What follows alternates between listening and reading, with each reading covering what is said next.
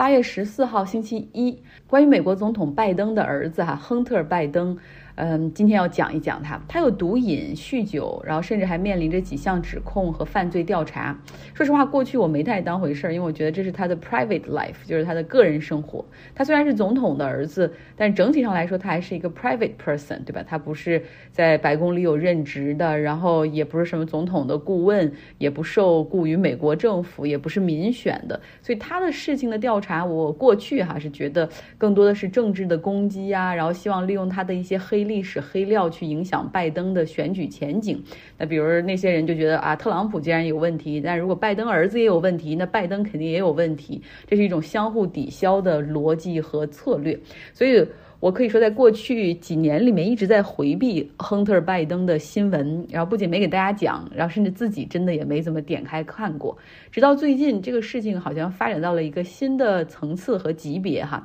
亨特·拜登的律师团队，他们企图在一宗案件中和检察官办公室达成一个认罪协议，然后从而呢让检察官放弃另一项指控。那这种呃认罪协议或者是庭外的这种 plea guilty 的这种。Agreement 其实是很常见的，但是在交给法院的时候却被法官驳回了。重大的压力之下，美国司法部就就任命了 Delaware 特拉华州的一个检察官 David Weiss 当特别检察官哈 Special Counsel 来继续调查亨特拜登。那 David Weiss 他是在特朗普时期就任命的哈啊，在二零一八年的时候他就开始了对亨特拜登的一些问题的调查，包括税务、枪支、商业啊等等。呃，那那当然了，共和党一直认为这 David Weiss 他其实并不是很给力，就比较软，因为调查了这么久，五年了，你都没有能够把亨特拜登定罪哈。那现在呢，这个检察官被升级为特别检察官，调查亨特拜登，实际上司法部的层面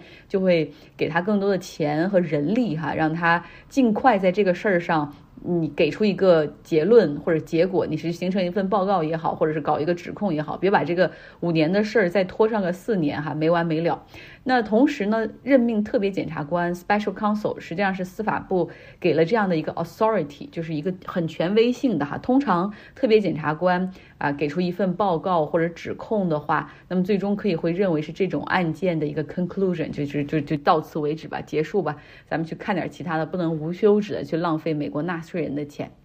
OK，说完了这个特别的检察官的最新的任命，我们来看一下这个罪名和对亨特·拜登的一些实质性的了解哈。那我们先说说他这个人，亨特·拜登今年五十三岁，他有四个孩子，然后耶鲁法学院毕业。那他也有一些黑历史，就是十多年的毒品和酒精成瘾的历史。当然，这也是很多跟不幸的经历有关，比如幼年在车祸中就呃母亲丧生，然后妹妹丧生，后来这中年的时候，他哥哥又因为脑癌去世，然后他其实也很严重的抑郁症哈，就倾向于依赖酒精和毒品。那他在。华盛顿 D.C. 的律师事务所工作过，后来在华盛顿 D.C. 的游说机构工作，然后后来又成立了自己的政策咨询公司，有自己的 business。当然，这中间可能跟他父亲的影响力在华盛顿 D.C. 有很大的关系，因为拜登他是在美国参议院里面当的时间最长的参议员之一哈，然后后面还做了奥巴马的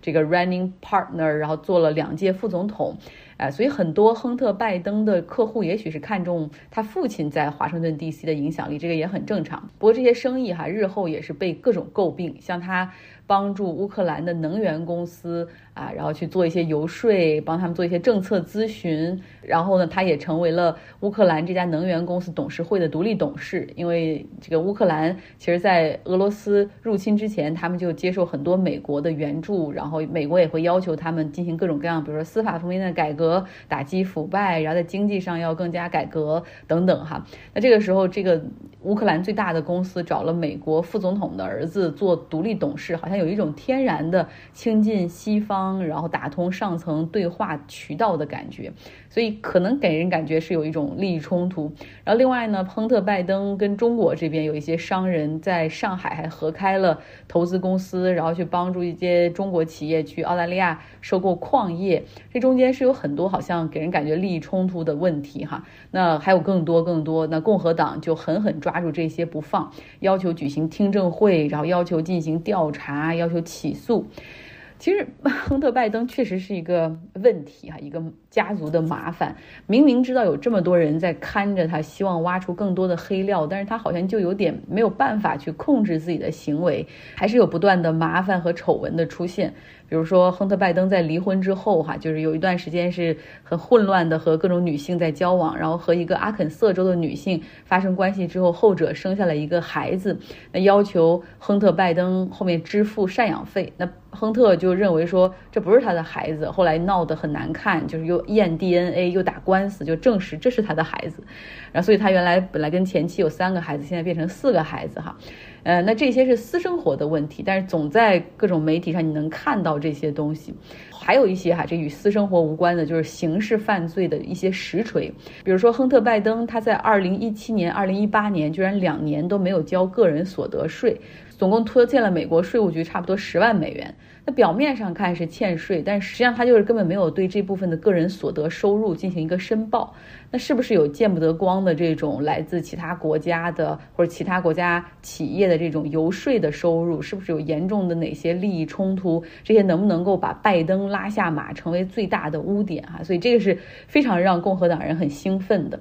不过这个案件上想起诉或者给这个亨特·拜登来定罪的话，也有一些难度，因为他在二零二一年补交了税金和罚款，呃，然后呢，当时在这个二零一七年、一八年的时候，他的团队也就未能够及时申报提供了理由，然后他当时税务律师也做了陈述，就是当时他们的公司啊，在税务上有一些 reduction，有一些减免的东西，然后需要再弄清楚，然后全部的东西之后再提交。那美国国税局通常对于这样的情况就是。只要你肯把这个钱后来补交上，你也认交罚款，然后你也告知我们延迟的话，一般通常不会再发起一个更更加严重的指控等等。所以在这个案件上，其实美国的检察院想把他定罪是有一点难度的哈。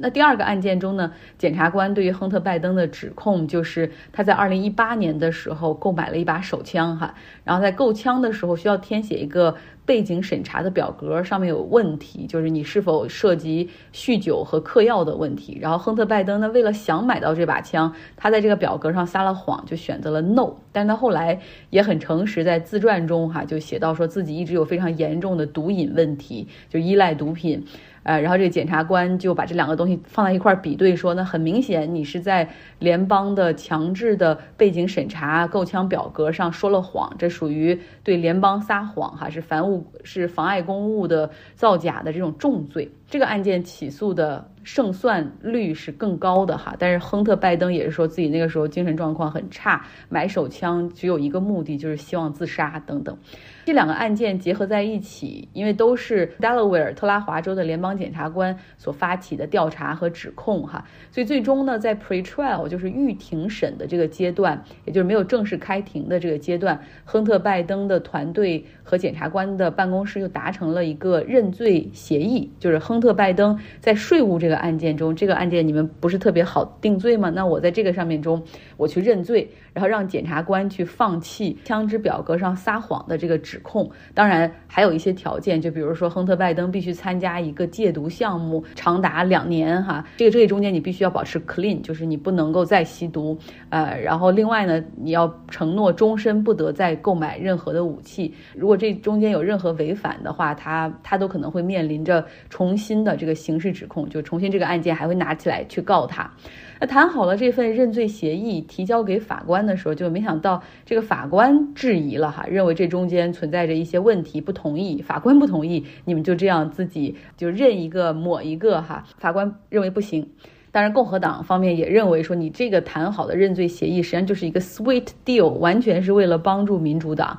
然后他们也不同意就这样结束。同时呢，共和党因为他们在这个法院层面没有实打实的直接的影响力，除了这种舆论上的啊，但是他们却掌管着美国国会里的众议院，然后众议院的调查委员会已经开始了针对亨特·拜登的调查和听证哈，然后把这些人传唤到国会里去作证。那最终的目的就还是要把拜登拉下水。亨特·拜登其实就已经 broken 了，他就已经是很烂了哈。他们能不能够证明拜登他实际上是对这些事儿是完全知情的，并且他给他儿子的这些客户、外国客户和外国的这种啊机构公司提供了在美国政府中的这种便利，或者通过他的影响力帮助了他们的一些收购或者是一些啊政策的倾向。但目前这个证据上，就想伤害到总统拜登的这个直接证据上，共和党还有点找不到哈。啊，不过就此大家可以感受到，亨特·拜登他是处于一个非常疲惫不堪的状态，因为五年的时间一直在应对各种各样的调查、各种各样的指控，他的团队也是疲于应付，有可能在接下来还会面临到更多的调查和听证，哈，也许要直到他父亲卸任为止。大家好多人看这个华盛顿 D.C.，就是美国首都这边所发生的一些事情，都把它认为是美国政治的宫斗剧，哈，可以这样理解。我们读书俱乐部已经开始了新书的阅读，哈，在周末的时候已经开始了关于这个书的讨论。然后我们同时也会配一些场外的一些阅读，其实很有意思。新药的研发，然后给大家读一段哈，我们这个补充阅读的一个部分，就是说新药的研发实际上是世界上最复杂的智力活动。所以也有人说，新药的上市，尤其是首创新药，它实际上是需要靠运气的。但这个是有点矛盾的哈。如果说一个是靠天吃饭的行业，那还有什么技术含量可言？但实际上，这个新药的发现就是如同画龙点睛的神话故事。你原本想画一条龙哈，你首先要画的很像才行。然后最终这个点睛的部分就是你要把这个靶点挑好，进行确定，然后再优化物的发现和优化。这中间比任何一个行业、任何一个工业的这种复杂程度都毫不逊色。他就是这个文章还提到说，以小分子的药物研发为例，估计一个博士毕业后要十五年的生涯才能够对这个整个新药的流程有非常全面的了解。然后还说，这个新药研发的这个过程通常是信念、经验、直觉和赌博的一个集体的附体，哈。还讲了一个故事，就是强生实际上是有一款这个治癫痫的药物。有一次，这个公司的高层就对这个药物的发明人说：“你可不可以用你的聪明才智再帮我们找一款类似的产品？”哈，然后这个人就回答说：“我倒希望我有这个能力。”实际上，在历史上很多首创的药物，无一例外都有一些幸运的成分，哈。而且很多药物的研发和推出基本上都是一个一波三折的故事。其实很多药物，包括像像他汀类的药物，哈，他们虽然有数亿人现在都在使用，但是它的这个分子机理依旧存疑。就是这个实际上新药的制药过程之中，哪怕有很多药物你证明它有效，但是它的机理和路径很多还行业还是不确定到底是怎么弄出来的哈。所以很有意思，通过这个十亿美元的分子这本书，以及包括下一本书解药，我们真的可以了解很多制药行业的故事。今天的节目就是这样，希望你有个愉快的周一。